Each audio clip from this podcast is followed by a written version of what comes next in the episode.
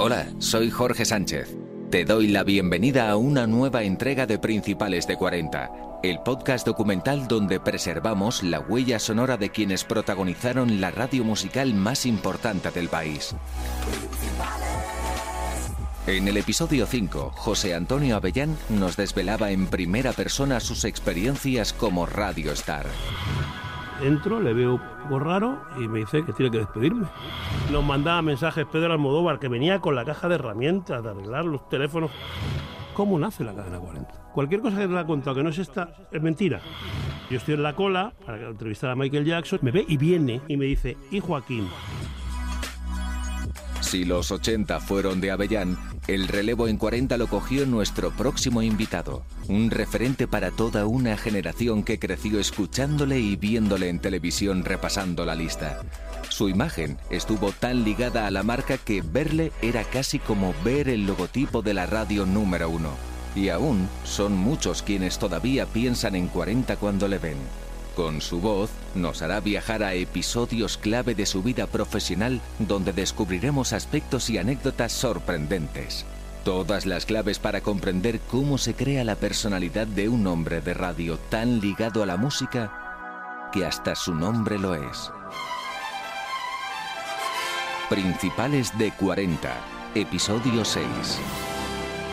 Fernando Martínez, Fernandisco.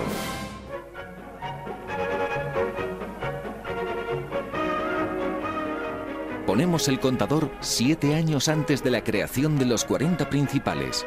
Viajamos hasta un 21 de junio de 1959. Ese día, el Estadio Santiago Bernabéu acoge la final de la Copa del Generalísimo, en la que un aguerrido Granada cae en la gesta ante el conjunto blaugrana. Mientras Segarra, capitán del Barcelona, se alza con el trofeo, una madre recibe el mayor premio de su vida. Nace su hijo Fernando y lo hace en el Día de la Música. Esas casualidades de la vida, ¿no? Curiosamente, Fernando nacerá en una casa en la que no había música, pero sí radio. Mi primer recuerdo de música, realmente en mi casa no había música. En mi casa no habían discos, no había nada. En mi casa no venía de... En mi casa había radios. Una radio en la cocina, una radio en el comedor, la salita. Radios antiguas, lógicamente.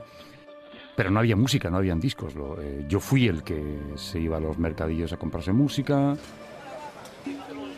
Con el paso del tiempo, uno de mis trabajos fue de vendedor de discos en una tienda en Badalona, en la calle del Mar, que era un sitio céntrico, el más pijico de, de Badalona.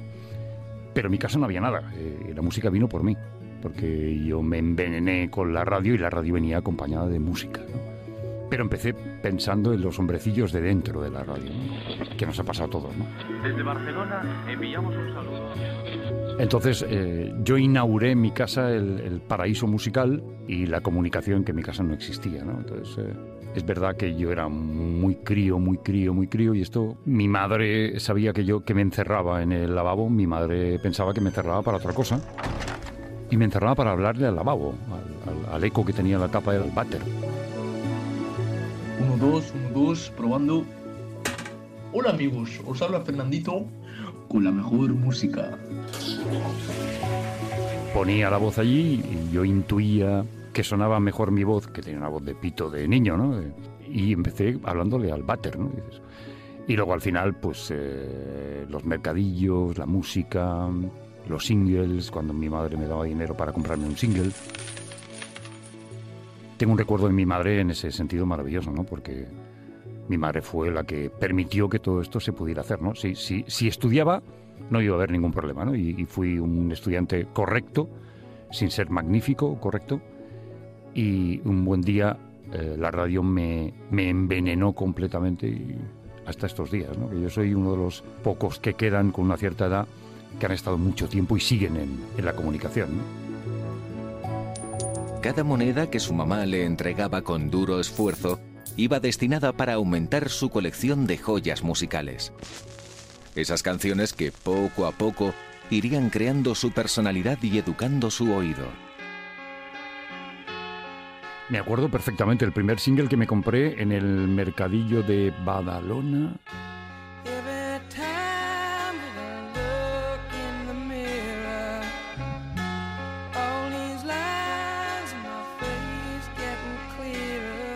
Fue un sencillo de Aerosmith que se llamaba Dream On, el famoso Dream On de Aerosmith, que es un clasicazo.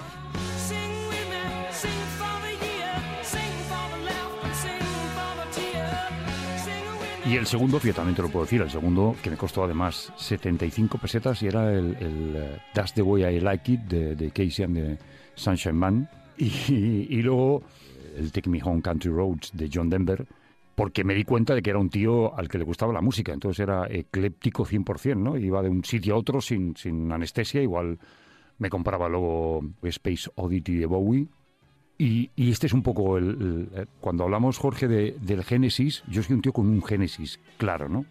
Que lo mío es creíble, yo soy un hombre de, de radio, de música, pero de verdad.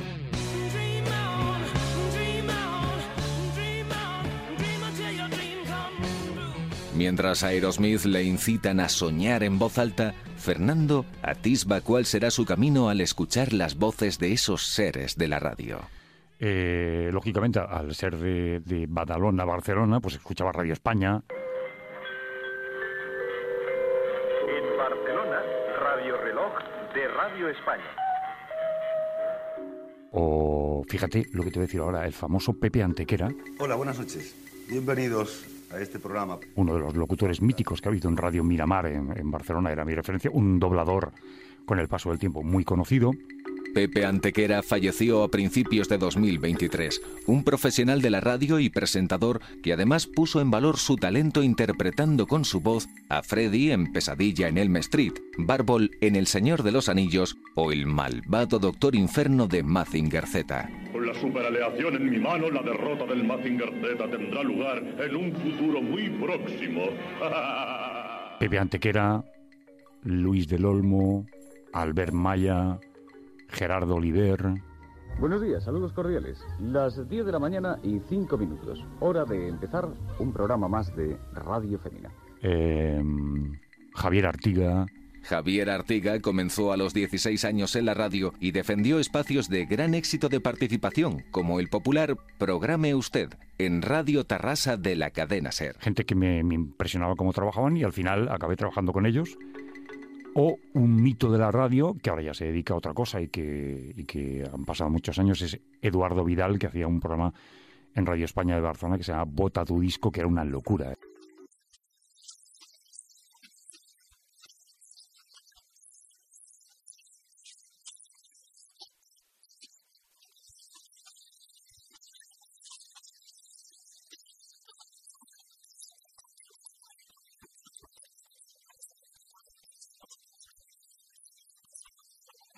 Era un influencer de la época, ¿no?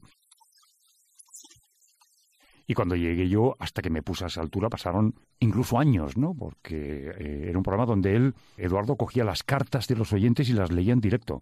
Pues esa gente. Pero a mí el, el locutor que más me fascinó y con el que aprendí muchas cosas y fue mi maestro y fue Constantino Romero, ¿no? Que estamos hablando de el hombre del trotadiscos. Así empieza.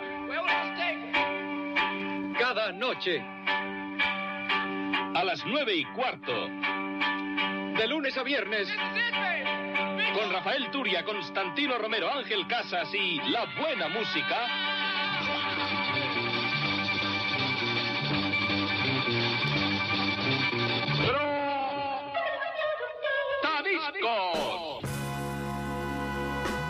La gente nunca ha pensado que el gran Constantino, hombre de teatro, de doblaje, la voz de Clint Eastwood y, de Darth Vader y demás, era un excelente disjockey, ¿no? Y yo aprendí con él cuando su programa en Radio Barcelona, eh, Trotadiscos, eh, ponía música de Hotel California de los Eagles, ponía...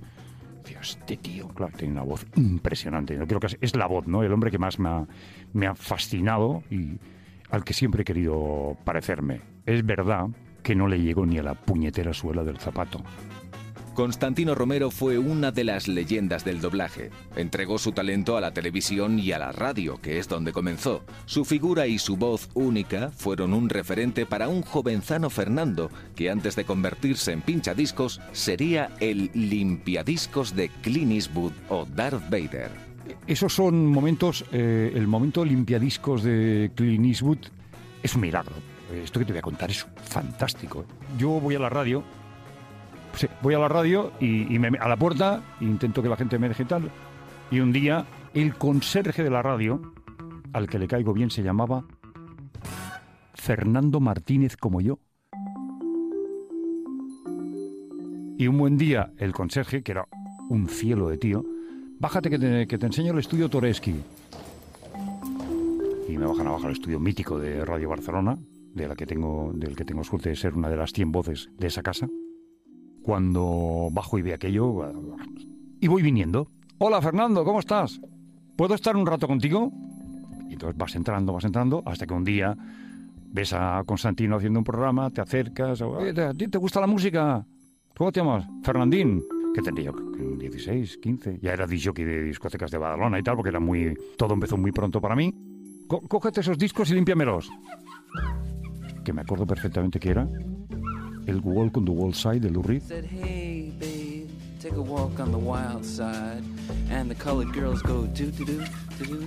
Otro era Young Americans de Bowie. Era, era, era bestial, ¿eh? Yo conocía a Pink Floyd por él. Y, acto seguido, cuando acabo de limpiar los discos, me dice, ¿cómo has dicho que te llamas? Digo, Fernandito. Fernandito. Bueno, Fernando, me, me llaman Fernandito de la familia y tal. Oye, Fernandito, ¿tú me irías al café de la radio, que estaba al lado de la esquina, el famoso café de la radio? que estaba lleno de radios además. ¿Me irías a buscar un café con leche en vaso largo? Y yo mm, miro para atrás y digo, ¿me lo está diciendo a mí? Y perdí el culo. Es más, el café con leche lo pagué yo. Con el sueldo que llevaba en el bolsillo tal. Tino Romero me ha dicho que le, compre un café. Eso es muy bonito. Es decir, era el, el haber sido un tío que cuando te hablaba, además Constantino te hablaba y te tiraba para atrás. Eso no lo sabe nadie. Decía, hola Fernandito, ¿cómo estás? Eh, bueno, ante todo, un saludo muy cordial para todo el mundo y para el señor Fernandisco, por supuesto. Y sí, yo recuerdo aquello, algo así como el despertar a, un mundo en el que siempre había ambicionado trabajar. Flipaba. Luego eh, ha habido mucha más amistad y tal. Maestro, ¿qué pasa? Cuídate mucho, Constantino. A la recíproca. Que se te quiere que tú lo sabes. ¿eh? Sentí mucho que Constantino se marchara porque Constantino Romero ha sido el perfecto. Era un hombre de todo. Era el rey del doblaje, el rey del teatro, el rey de los discos, el rey de la radio, el rey de la tele. La tele hizo unos programazos del copón. Y es que le acompañaba un instrumento que para todos los locutores es primordial, la voz. Constantino tenía la voz y siempre será la voz. Es que eso no lo puedo olvidar, ¿no? El haberle limpiado los discos al gran Harry Callahan, Clint Eastwood. Ah, sí. Me he enterado, Callahan. Retira a tus asesinos, ¿me oyes? No sé de qué me estás hablando, Harry. Te voy a buscar un trabajo más cerca. Principales de 40. Si la primera vez que Fernando entró en Radio Barcelona tuvo la suerte de que su nombre coincidiese con el del conserje, la próxima solo dependería de su talento. Sus primeros pasos radiofónicos los dará en Radio España. Sí, yo empiezo en Radio España, es un concurso de cintas de cassette que se eligen 300 cintas presentadas por la gente. Era con un locutor llamado Raúl Marchán, que trabajaba en aquella época en un programa que se llamaba Ranking Internacional.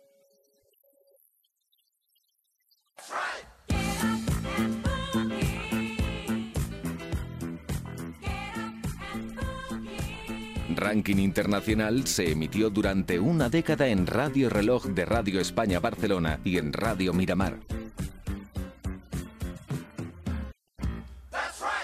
La canción con la que ganó fue Toros en México, que en el 79 publicó el grupo Red de San Luis, donde militaba Juan Ramón Sánchez, quien años después vimos interpretando el papel de Chema, el mítico panadero de Barrio Sésamo. Y de ahí hice el concurso, me quedé, y el, y el segundo que salió era una de las grandes voces del doblaje español y de los documentales que es Joaquín Martín, que es una auténtica bestia también de la voz, pues él quedó segundo. Y aquello es inolvidable. Lo que pasa es que Radio España fue diferente todo, porque era más pequeña la casa. Y allí empecé eh, poco a poco, me dieron... Yo trabajaba en Badalona en una tienda de discos y por la noche prácticamente sin dormir me iba a la radio y hacía un... ayudaba, ayudaba a un locutor eh, que estaba por la noche, que era Mario Gargallo, lo ayudaba con los discos y luego me, estaba un rato en la discoteca eh, buscando los discos que elegían los locutores para poner el programa, en cajas de madera, me acordaré siempre. Todo eso antes de saltar a, la SER, que fue el gran fichaje, el Canal 2 de Radio Barcelona, que era una emisora mítica, donde a mí me ficha un ejecutivo de la casa que era Josep María Baqué, que era una institución en Radio Barcelona, y Joan Castelló Rubira, que era el, jefe, el, director general que me ficha, ¿no? Y entonces empieza ahí, pero yo no empiezo, es curioso, yo no empiezo en Radio Barcelona como locutor musical en Canal 2, yo empiezo como presentador de música clásica. Me fichan para eso. Y claro, yo, ya tengo que estar aquí, luego ya veremos qué pasa.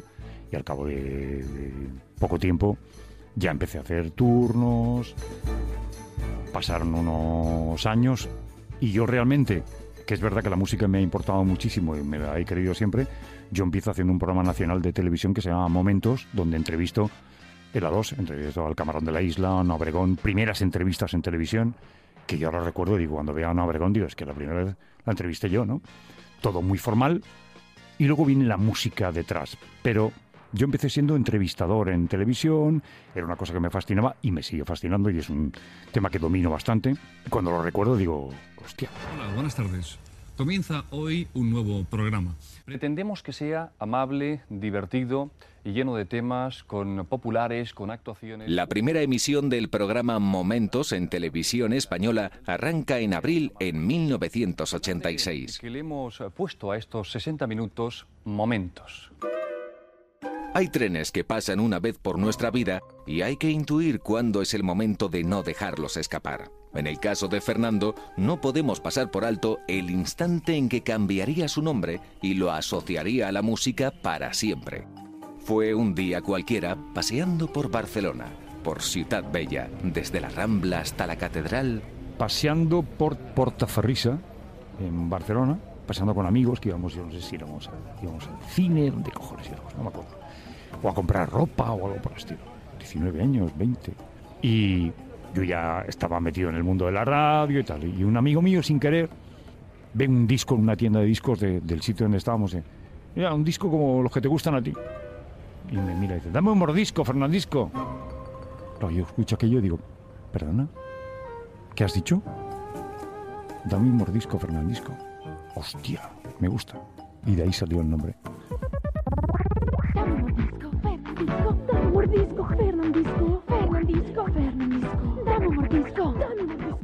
Se quedó conmigo ya y ahora es una marca registrada mía.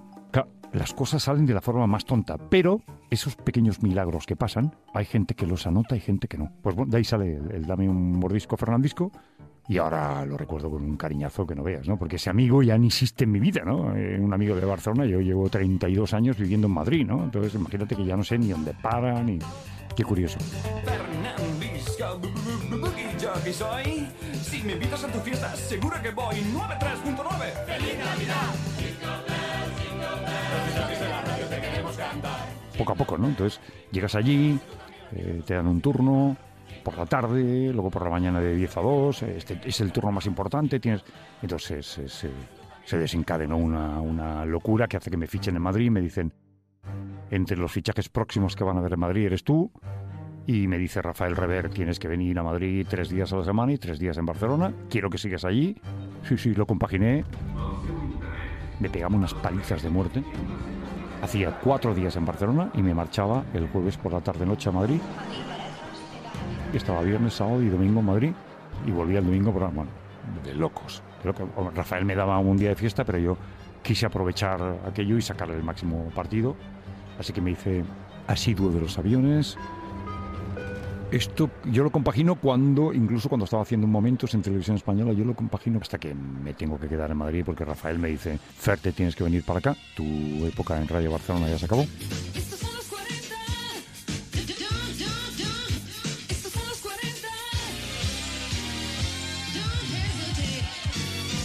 Y pasan unos años también y Rafael me dice, Fernando, dentro de tres meses, después del verano, empiezas a las 10 de la mañana. Y vas a hacer el salto cualitativo y tal, y todos los- todas las entrevistas van a pasar por ti por la mañana.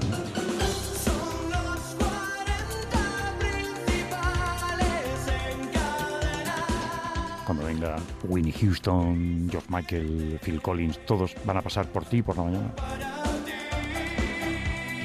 Entendí que Rafa Rever me estaba dando la oportunidad de mi vida y, en- y me lo creí, me lo seguí creyendo y, y- y me instalé en ese rol de curro, de pasión y tal. Y, todo eso forma parte de mi, de mi historia, de mi vida, ¿no? de toda la gente que ha pasado por mí, que si yo no hubiera estado allí o hubiera tenido miedo escénico a las entrevistas, no hubiera podido hacer. Porque hay gente que tiene miedo, como tú sabes, miedo escénico a que le toque entrevistar a alguien, porque no sabes ni por dónde tirar, ni... Pero, pero al final yo a Rafael Rever le debo muchísimo, le debo eh, todo el respeto del mundo al inventor de, toda esta película, ¿no? Además un tío con una jerarquía como persona, un tipo simpático, un tipo humano. Me enseñó muchas cosas. Rafa me enseñó a trabajar y me enseñó a ser persona, que yo creo que es muy importante. Por eso lo llamaban el jefe. Fíjate lo que te estoy, te estoy contando, cosas que- que ahora se lo dices a cualquiera y dices, hostia, sacrificarse es la única base. Llegas si te sacrificas. Si eres bueno y no te sacrificas, no llegas. Me da igual las horas que me eches y tal, al final si tienes que dormir, tienes que dormir y, que no se puede estar siempre de juerga, que tienes que estar pensando en qué vas a crear. Los turnos, los programas no se hacen porque sí se preparan. Hay gente que piensa que te pones delante de un micrófono y a la casca. No, no. Tienes que saber qué música vas a poner, qué publicidades tienes que intercalar, qué fiestas tienes que vender. Esa es un poco la, la película, ¿no? Fernandisco irá sumando horas de vuelo en Madrid, de la tarde a la mañana, cada vez adquiriendo más relevancia. El primer número uno que yo presento, presentando del 40 al 1, fue La Frontera. Me parece una bandaza del, del, del copón. Ese fue mi primer número, presentando del 40 al 1, porque luego el número uno había que presentarlo a todas horas, todos, ¿no? Que era cada par de, cada par de horas, cada dos horas era el número uno, ¿no? Pero ese número uno fue La Frontera.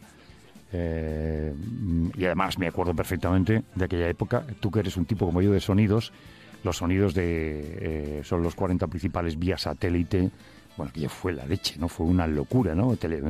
Este programa lo estás escuchando por Telefónica, por el, por el satélite de Telefónica, esto, esto te marca la vida, ¿no? Llegamos con el sonido estéreo más limpio. Llegamos a ti desde el espacio. La mejor música para ti gracias a la tecnología de vanguardia de Telefónica. Sigo pensando, eh, sigo pensando, Jorge, que este es el momento de reivindicar cosas, pero dejar muy claro que a mí me dieron una oportunidad, la supe aprovechar, pero el mérito no es mío, sino de la gente que me lo dio, ¿no? Y en este caso Rafael Rever es clave en toda esta película. Eh, del 40 al 1 fue antes, porque luego el American Tofori era el sábado por la tarde. Esta es la lista oficial de USA. American.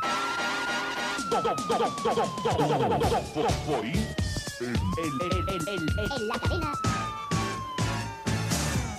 40 principales. De 4 a 8 de la tarde era una de las, uno de los mejores programas de radio que he hecho en mi vida. Fernandisco.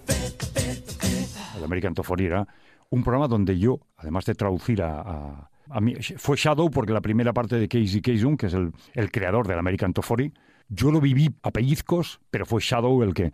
Y traducir mm, sobre la marcha lo que él decía en los, en los finales de, de la grabación de Compact que yo tenía para poder hacerlo. Todo aquello era tan, tan bestia, tan salvaje. Shadow Stevens, cuando tú quieras. Hola.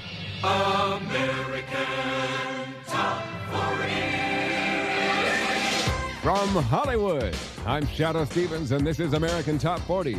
Each week we yo tenía la sensación, digo, es que estoy aprendiendo como un cabrón.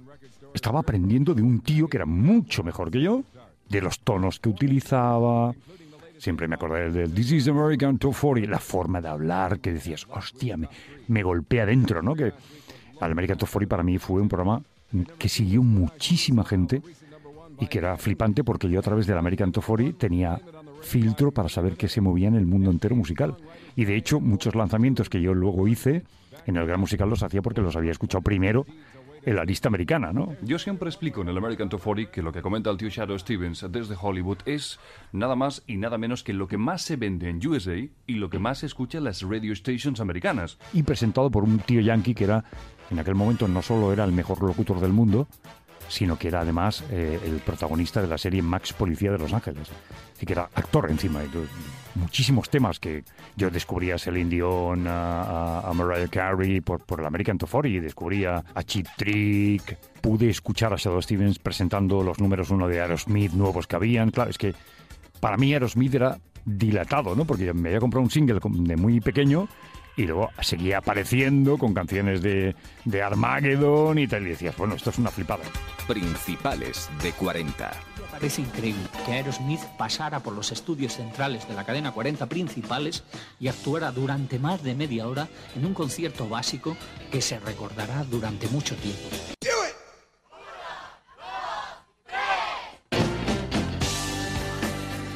Eso. uf. Claro, te cantan esa canción y dices, este fue el single, coño, que yo me compré. Y, los básicos de Bon Jovi, los básicos de Def Leppard, fue una época bestial. Pero que tenía una pega. La pega es que todo iba excesivamente deprisa. En un día pasaban muchas cosas. Entonces, ¿cómo disfrutas un básico? No, no se puede saborear, va todo a toda leche, porque cuando acababas empezabas el turno. Cuando acababas el turno había que grabar con un artista que había venido. Son las pegas, sacrificio. Bueno, pues estaba dispuesto a hacerlo. Pero yo, yo siempre digo lo mismo. Yo, yo puedo contar muchos ejemplos de, de haber entrevistado a Bruce Springsteen, a Madonna, a todos. Pero hay algo que me llama más la atención, que era cuando yo simultaneaba Barcelona, Madrid, Madrid, Barcelona. Un buen día estoy haciendo un turno y aparece en el turno, vas a flipar, aparece en el turno para la entrevista David Bowie, Hola, I'm David Bowie and I'd like to take this opportunity. del año 84. Había hecho las dance, entra por la puerta David Bowie, la melena rubia, la- una americana azul, y empieza a entrar gente al estudio. ¿Y sabes quién era? Entraba. Esto va, va a ir en mi libro. El libro se llama Universo Fernandisco. Está presente esta anécdota. Aparecen dentro del estudio Nile Rogers, de Chic, era el productor del disco, y Steve Ray Vaughan. Cuando tuve a esos tres bichos ahí, dije, no me puedo creer que están aquí Bowie, Vaughan y Nile Rogers. Claro, tenía a Chic, a, a- a- a Steve Ray Vaughan, el dios de la música californiana, y a David Bowie, y la sorpresa fue que estaba hablando con ellos y como si no hubieran hecho nada. Sin tirarse el, el pisto para nada, súper agradables conmigo, divertidos, como si disfrutaran mucho lo que estaban haciendo, ¿no? Eso es lo que te llevas. Al final, cuando tienes a tres bestias pardas el mismo día para la misma entrevista, dices, hostia, ¿qué he hecho yo para merecer esto, no? Fascinante. El mundo de la radio a mí me ha enseñado muchísimas cosas, pero sobre todo haber conocido toda esta gente que muchos ya no están. Porque he tenido la suerte, a Michael Jackson no he podido, pero sí a Prince. Entonces, cuando has estado con Prince, con Phil Collins, con Paul McCartney, De todos los grandes a los que ha conocido o entrevistado a nivel internacional, sin duda, quien más le marcó fue Sir Elton John, al que pudo entrevistar en el mismo día en dos ocasiones, debido a un problema de la grabación. Me sorprendió por lo espectacular persona que era. Eh, ese fue Elton John, ¿no? Es mi artista, ¿no? Es un tipo que me ganó en distancia corta, en larga, en disco, en todo. Elton John, Reginald Kenneth Dwight fue para mí lo máximo que pude encontrarme. Y en la cadena 40 principales tenemos a ese genio que nos ha encantado en innumerables ocasiones. Ha corrido una leyenda por ahí y dice lo siguiente, que Elton John cuando era pequeñín, cuando era un baby, no le gustaba tocar el piano porque, en fin, porque le tenía manía. ¿Eso es cierto? No, no, no, no, that's not true. I started to play the piano when I was three. Él como artista internacional, luego Springsteen y todos esos, por supuesto que también, pero un, uno español, sin duda, Antonio Vega. Hola, ¿qué tal? Sí, no avisé, pero bueno. Antonio entrevisté no solo en grandes musicales, sino en la radio tres o cuatro veces. Era fascinante, Antonio. Antonio era el tipo que sabía marcar mejor las pausas en las entrevistas. Y me, me acuerdo que me decía, oye, Fer, cuando me canse te lo digo. Que ya no puedo más, soplaré dos veces el pelo y tú ya no me preguntas más porque seguro que no voy a poder más. Y hacía eso, hacía... Gracias Antonio por haber estado conmigo. Antonio Vega, una institución, un tipo que... Una, ¿Qué te voy a decir de Nacha Pop, no? Que yo creo que es, eh, La chica de ayer es la canción para mí de la música española. Aunque hay mucha gente que dice que no es muy ortodoxa porque es muy pop. Y, y en ese momento es como si la llamaras, ¿no? La canción o la música y es una sensación bonita de, de tener por ahí desperdigadas trozos vivos, ¿no? La chica de ayer, la verdad es que me da mucho la brasa. para mí el ranking de canciones españolas de, de mi vida, creo las mejores, para mí son La chica de ayer de Nacha Pop, El Mediterráneo de Serrat y Un beso y una flor de Nino Bravo. Son tres canciones claves en mi vida. Si de algo se enorgullece Fernandisco en su etapa de 40, es de haber podido compartir tiempo, espacio y vivencias con el maestro Joaquín Luqui. Si tuviera que definirlo con un titular, un ángel que se cayó del cielo. Principales de 40. Un tipo que no podía existir otra cosa que no fuera adorarlo. Joaquín era espectacular. Joaquín es el, es el comunicador, es el hombre de la música. Todos los que hemos trabajado con Joaquín hemos aprendido mucho de él. Tengo muchísimas anécdotas. Joaquín, cuando entramos en el Gran Musical en directo, estuvimos nueve años juntos, haciendo un programa que tenía un millón y medio de oyentes el domingo al mediodía. Eso es impensable ya. Bueno, aquí estamos un día más. Que la verdad es que es una gozada estar aquí, o bien vía satélite, o bien en directo, vía satélite también como ahora. Coges más aviones que el Pato VC. No, esta vez ha sido por lo ya sabes, lo de Ricky Martin, que triunfó en Buenos Aires después de haber visto también... Me hacía una cruz siempre en, en, en el hombro. ¿Cómo estás, my friend? ¿Qué tal? Dios te bendiga. Yo que soy creyente también, eso a otros igual no lo, no lo ven o no lo sienten, ¿no? Yo lo sentía de una forma especial magnífico tipo, sabio, el único tipo que yo conozco en el mundo de la radio que era capaz de hacer creíbles a los Beatles y a los Backstreet Boys en la misma oración. Los Beatles, el fenómeno del siglo a escala de comunicación y el grupo que más alboroto, que más ventas ha conseguido, que más arriba ha elevado el fenómeno fans. Backstreet Boys, número uno en 40. Imposible que otro te lo venda. Bueno, había otro tío que también lo vendía muy bien, que para mí es fascinante. Estamos hablando de una institución, Ángel Álvarez, con el vuelo 605. Pues yo me convertí en un señor que fui explorador de la música para ofrecer a este querido pueblo, que yo le quiero mucho, que por eso estoy pensando algún día en organizar una carreta, una caravana y pasear por toda España diciendo aquí viaja la música de Ángel Álvarez. Fue otro de mis grandes maestros, con Ángel yo me, me llevaba muy bien. Y, además Ángel me decía, tú eres un gran speaker americano, me decía siempre. Contrata a este, a este chico, tiene pasión y por lo que veo está muy enterado. Digo, y tú eres la hostia, ¿no? Y dice, no, no, hijo mío, yo aquí estoy con mi patrocinio del corte inglés, como, como hablaba él con, esto es vuelo 605. Si el corte inglés me hubiera ayudado, Ángel Álvarez no existe en la música. No he escuchado a nadie con la voz más aterciopelada que Ángel Álvarez. No existe ningún locutor de radio. Pero Joaquín tenía ese punto de el tuyo, lo sabíamos, todo aquello. Ha sido una suerte para mí trabajar con Lucky. Lo adoro. Un, ángel del cielo. Si es que Joaquín era más ángel casi que locutor. Y ahora yo creo que es adorado por muchísima gente porque sabe el alcance que tiene que un tipo así haya pasado por tu vida, ¿no? Tengo una buena que te va a flipar. Porque esta solamente la hemos vivido él y yo en un viaje a Nueva York donde Joaquín ya en el avión se había comprado varias bolsas tipo las que ahora se utiliza para el Mercadona y todo ese rollo, grandes, ¿eh? Y, yo ya me imaginaba que era para comprarse libros, que luego nunca leía, que los echaba en su casa como podía. Y ya empezó a coger las revistas del avión y a recortarlas. Y, y arrancaba páginas y las colocaba hasta que vino una azafata. Y se nos queda a mí también, yo no tenía nada que ver. ¿verdad? Oigan ustedes, no se pueden romper las hojas de las revistas son revistas que tiene que leer todo el mundo. Eh, es que mi amigo no lo puede resistir, pues por favor, les pido que no lo sigan haciendo y tal, porque si no les van a tener que llamar la atención más en serio. Y, Joaquín dijo al final, pues no, no pasa nada, dijo Joaquín, me las meto enteras. Y las cogió, las metió enteras en la bolsa y dijo, no, no podrán decir que las he roto, ¿no? Y en, en ese viaje, eh, cuando estábamos en Nueva York, fuimos a una librería y a una tienda de discos y se compraban los discos y los libros sin mirar. Los cogía, los metía, pum, los pagaba y decías, ¿qué disco estás comprando? No sé, my friend. Las novedades. Digo, pero sabrás que lo que te compras. Yo tengo que mirar bien lo que me compro. Yo no puedo comprarme 50 discos, ¿no? Pues te, seguro que están bien. Y luego, ¿cómo facturas todo esto? Cuando llegamos, fue para una presentación de un disco de Pecho Boys, me parece, que íbamos los dos. Y, esto fue buenísimo, porque cuando estamos pasando el control, a Joaquín lo apartan, se lo llevan y lo meten en un cuarto. Que yo pregunto por mi amigo, ¿dónde está mi amigo y tal? Los demás que estábamos, el de la discografía, ¿dónde está Joaquín? Se lo han metido en el cuarto y tal. Lo habían visto con los pelos y, y dijeron, bueno, lo tuvieron como media hora y al final sale Joaquín y me dice, no, es que me han confundido con un terrorista. ¿De colombiano? Y, No, no, no sé. Me han tenido ahí que, que he tenido que darle explicaciones de no sé qué, que yo no sé nada. Claro, déjame que te cuente otra cosa de Joaquín. En el mismo avión donde íbamos, Joaquín tenía una forma, esto lo sabe muy poca gente, tenía una forma peculiar de comer. Estábamos comiendo en el avión, que nos, ponían la comida en el avión, viajábamos en primera, y te ponían el pan, tal, tal.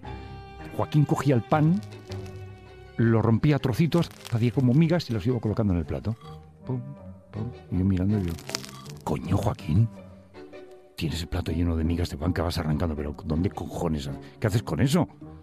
No, es que manía que tengo, pero, pero estás comiendo algo, un poquito de allí, un poquito de aquí, la galleta, y mezclo a galletas.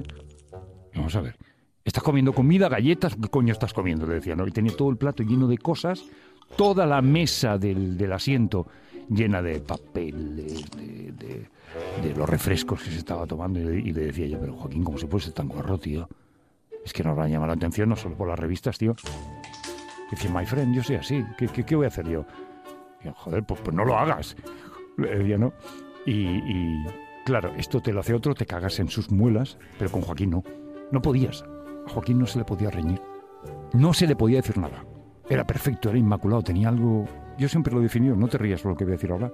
Joaquín Luqui era extraterrestre. Él venía de otro mundo. Un mundo que no tenía nada que ver con lo que él tenía planificado. Él venía como puesto por el ayuntamiento allí y yo fui testigo de otra cosa que te voy a contar ahora que, creo que no lo he contado nunca o lo, o he contado pocas veces. Joaquín tenía una mesa en la redacción llena de papeles hasta arriba. Libros, la máquina Olivetti, la letra 36, aquella la tenía metida por debajo, ya no se veía ni la máquina. Y un día yo estoy pasando por ahí, me apoyo en su mesa para no sé qué, cojo una cosa y me veo que asomaba un, un cheque. Cojo el cheque, no no- no sé si era equivalente a 300.000 pesetas. no, no me acuerdo exactamente. Y le digo, Joaquín, Joaquín, tienes aquí un cheque que estaba entre los papeles de aquí, de los discos y los guiones y... Vale, my friend, sí, sí, déjamelo ya, ya lo... co-". Y le dije, Joaquín, que son 300.000 pesetas, tío. Déjalo, déjalo, ya. Si a mí no me importa, ya sabes cómo soy. No le importaba una mierda el dinero. De hecho, yo creo que ni lo cogió. Era Joaquín Luqui, JL en FM. Principales de 40. Hit the strut. Incalculables son las canciones que Fernandisco ha podido pinchar o presentar en sus más de cuatro décadas de radio. Sin embargo, sí podemos contabilizar algunos de los proyectos musicales en los que se embarcó. Pues la verdad es que sí. El primero que yo empecé a hacer fue En Forma Bailando, que fue la traducción de un disco de gimnasia del DJ inglés Peter Powell. Arriba, atrás y arriba. A ver, abajo, arriba, atrás, arriba, abajo, up, atrás. Luego hice eh, Chacun fait ce qu'il plaît, el disco francés de Cada uno hace lo que quiere, que era rapeado. Son las 5 de la mañana, entra la luz por mi ventana. Luego hice Action, Passion, Fashion Moving, que lo saqué con Max Music y vendió 35.000 maxi singles solo en Barcelona, porque yo entonces no estaba ni en Madrid. Bueno, lo compuse yo, hice lo que pude.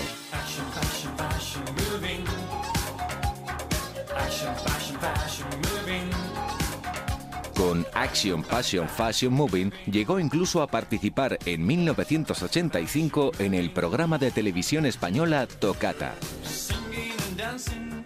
Pero luego saco más cosas eh, y, desde luego cuando yo lo cuento está hay mucha gente que dice, no, no puede ser esto.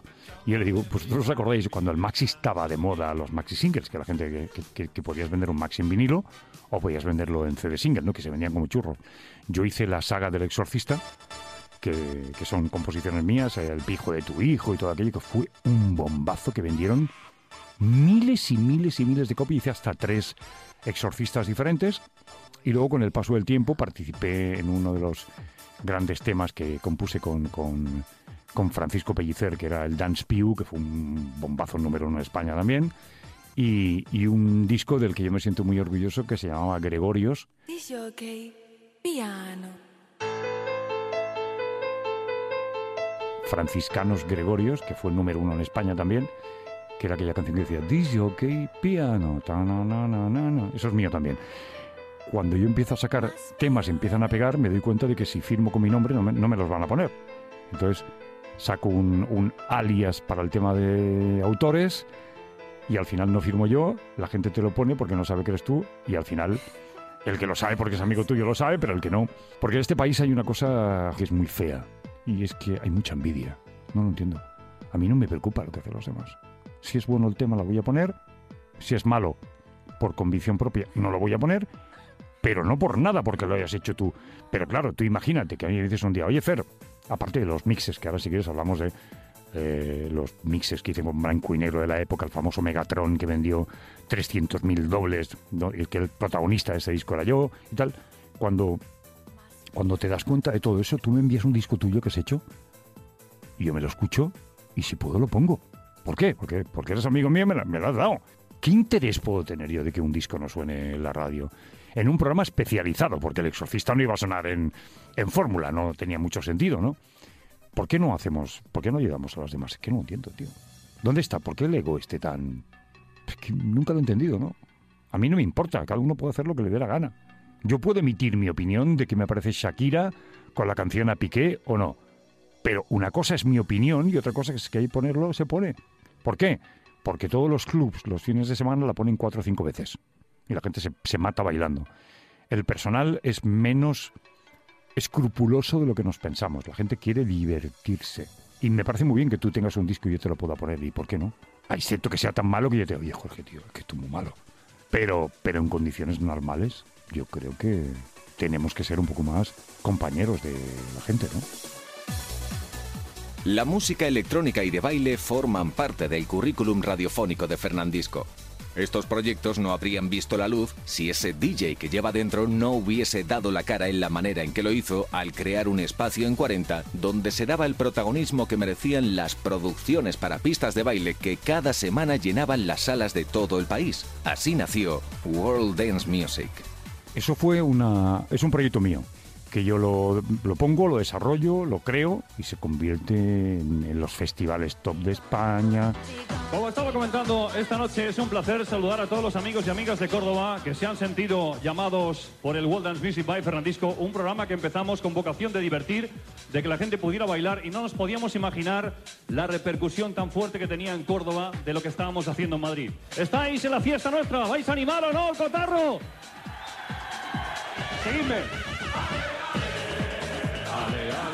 Todo esto sin pretenderlo, pero al final se acaba convirtiendo en el cuartel general de la música electrónica en la radio, lo creé yo. No existía la música electrónica, ¿no?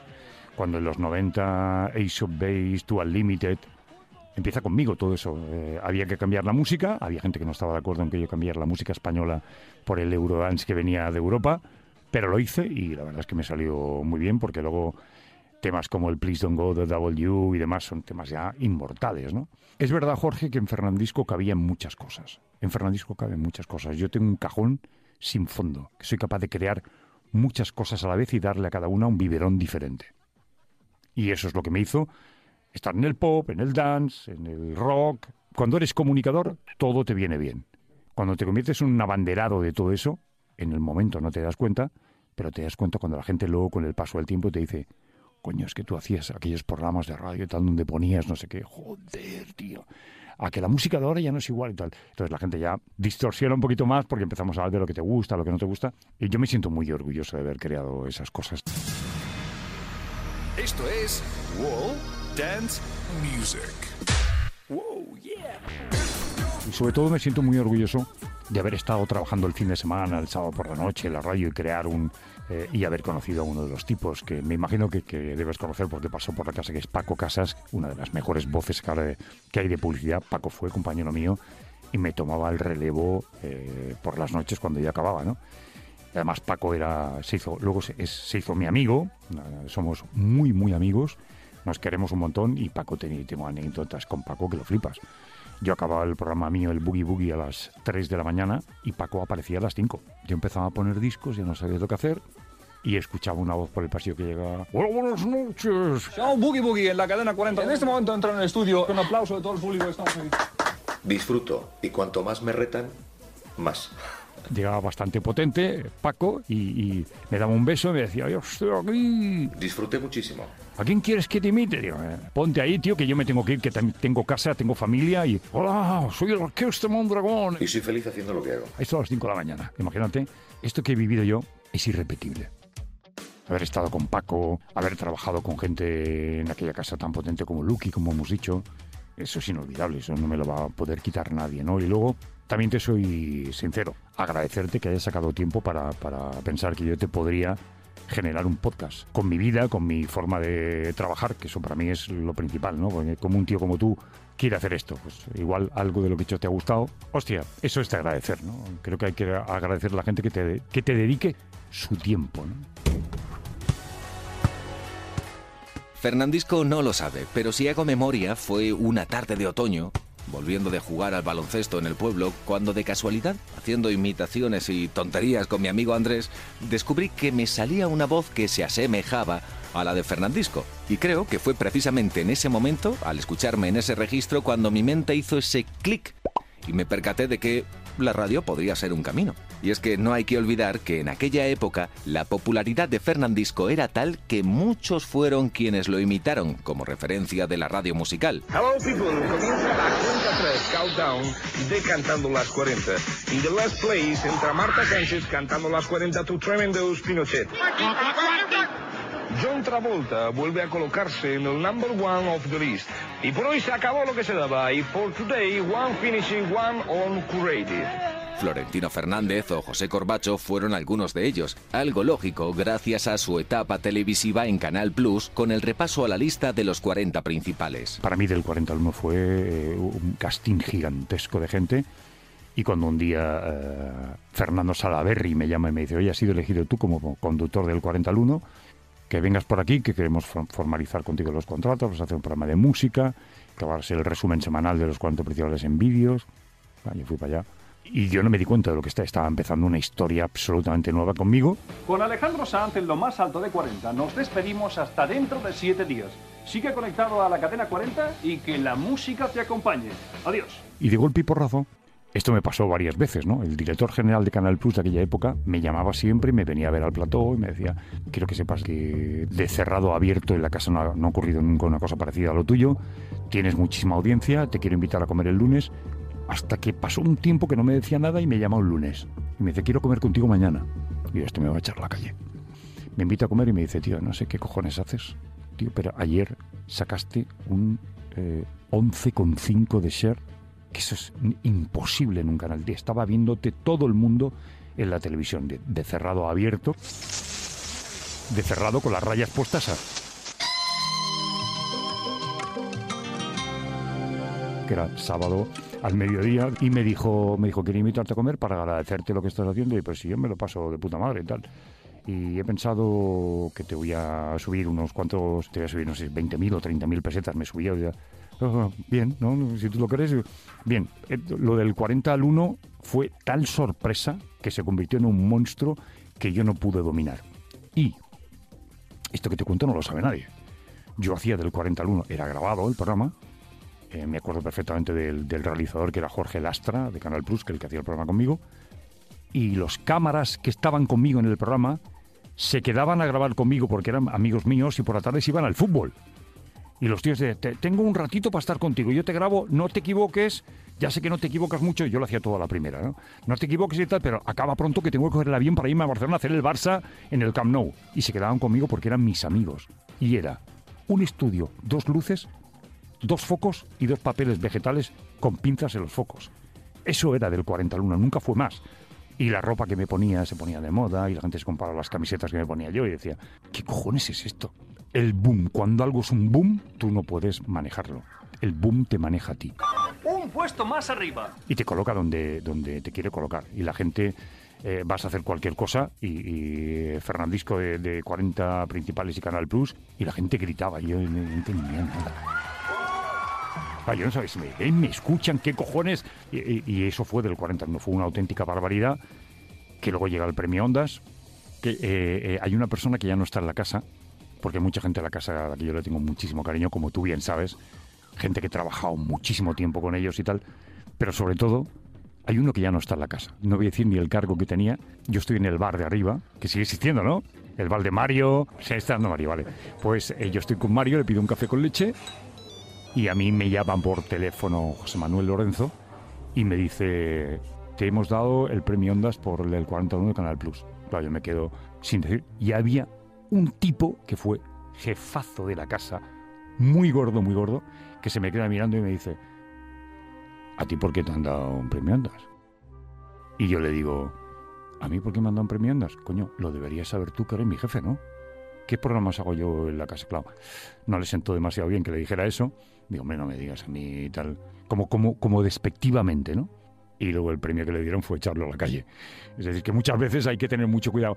Eh, ¿Ves? Eh, no, lo he contado nunca, pero, pero no sé, puede ser tan indocumentado. Es decir, de- tú no lo habrás visto nunca el programa, me parece muy bien, pero no dudes del trabajo de los demás. Aquello fue para mí un premio, un milagro. Principales de 40. Cuando digo premios Ondas, que sería el galardón máximo que le pueden dar a alguien. Cuando, cuando a mí me lo di... No, no, primero fue de- a los 40 principales con Rafael Rever, que lo recogimos Avellán y yo, el, el galardón. Ahí me incluía en la marca, fue un Ondas donde yo estaba ya en la marca, y luego del 40 al 1, que ha sido el Ondas de mi vida, ¿no? Que alguien reconozca que un tío presentando vídeos en un programa de televisión podría tener un premio Ondas, ¿no? Era tal la audiencia del programa, era tal locura que había. Yo iba por la calle cuando la gente me miraba y me reconocía, intentaba saludar a todo el mundo. Digo, ¿esto es verdad lo que está pasando? Hay gente que me decía, tío, es que tú no sabes quién eres. Eh, para mí es, una, es la marca de mi vida, 40 principales, eso sí, sin duda. Yo creo, yo creo que también para ellos significó mucho, pero hay que decirlo, estas cosas no se pueden... Es que yo ya no estoy allí. Esto es una mentira, como una catedral. Es mi gran marca. Yo he trabajado con, en radio más de 18 años y en el Canal Plus 12 años. Todo pasa y todo queda. 12 años no es nada. O cómo despedirse con letra de canción, aunque lo que se desee no sea decir adiós, sino simplemente hasta luego. Sábado tras sábado hemos hecho un repaso semanal seguido por unos, imitado por otros, pero conocido por casi todos. Nuevas caras tomarán el relevo a partir de ahora, pero nos queda una última vuelta al ruedo, que va por todos vosotros. Comenzamos. Tanto en la radio como en la tele, Fernandisco también compartió grandes momentos con otro grande de la radio, Guillem Caballé. Como es evidente, yo no soy Fernandisco, pero esto sí es del 40 al 1. Y si quieres pasar una hora con buena música, quédate. Claro, es que estás hablando con otra bestia parda de altísima montaña, Caballé. Caballé es una bestia. Caballé es un showman como la copa de un pino. Lo que pasa es que él tampoco se tira al mixto, porque lo conozco, pero Caballé ha hecho un tipo de radio que no hacía nadie también, que era una radio muy provocadora. Sí, el borde y a veces pasando al borde. Pero yo, yo también lo he pasado y por tanto lo sé. Él, él pasa al borde, pero él es consciente de que, de que pasa al borde. Pero cuando hizo el programa en la MTV, yo no he visto a nadie con la lengua que tenía Guillem en la MTV. ¿Cómo se llamaba el programa? Que era, era- tenía un nombre japonés, ¿no? Era... Encantado de tenerte en Kabuki. Kabuki era espectacular. A mí me llevó un día a Kabuki Ya era hora. para hacer el programa conmigo Ya era hora de que una puñetera estrella del rock en este, en este programa, coño. y flipé con la boca que tenía. Pegaba estacazos a diestro y siniestro. Y digo, Guillem Caballé es otro de los grandes tipos que va a marcar la radio profundamente porque además es, es un veterano. Y los veteranos saben un poco de esto. Agradecerte que has venido al programa, te acompaño hasta, hasta la salida que está allí. Guillem Caballé es el locutor kamikaze al que cada tarde tengo el honor de relevar en los 40 Classic y con el que próximamente repasaremos su trayectoria en este podcast documental.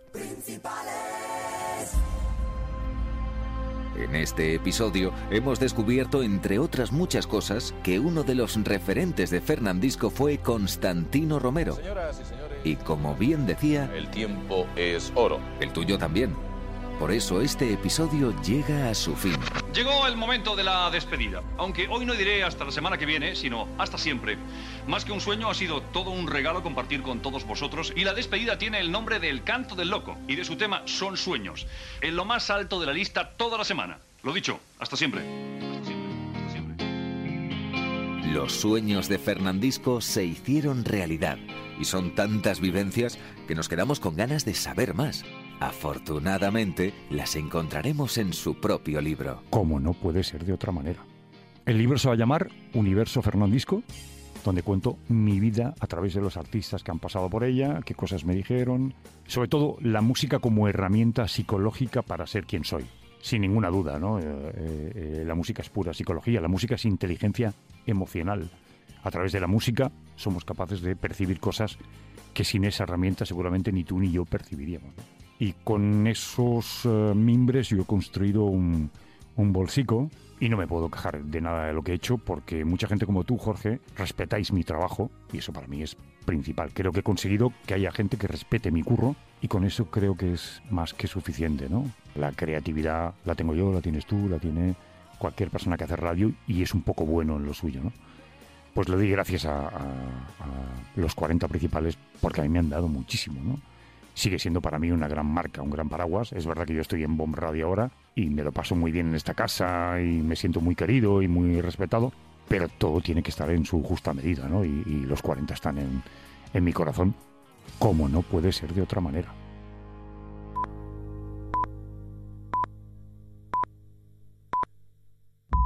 En el próximo episodio de Principales de 40, Me faltaban referentes femeninos. Y fue un- como un fracaso que me dolió mucho, la verdad, porque me hubiera encantado trabajar allí. Te vas a ir de gira con Rihanna. Conocí a Juan Luis Cano, a Guillermo. Y luego ya me empezó a gustar Andaya. La primera mujer que va a hacer del 40 al 1. Yo es que tengo un problema, síndrome del impostor. Pienso que van a descubrir que no valgo para esto y me van a echar. Es que a lo mejor lo cuento y lo escucha el jefe y dice, pero ¿por qué no estábamos haciendo eso? ¿Por qué no lo hacemos?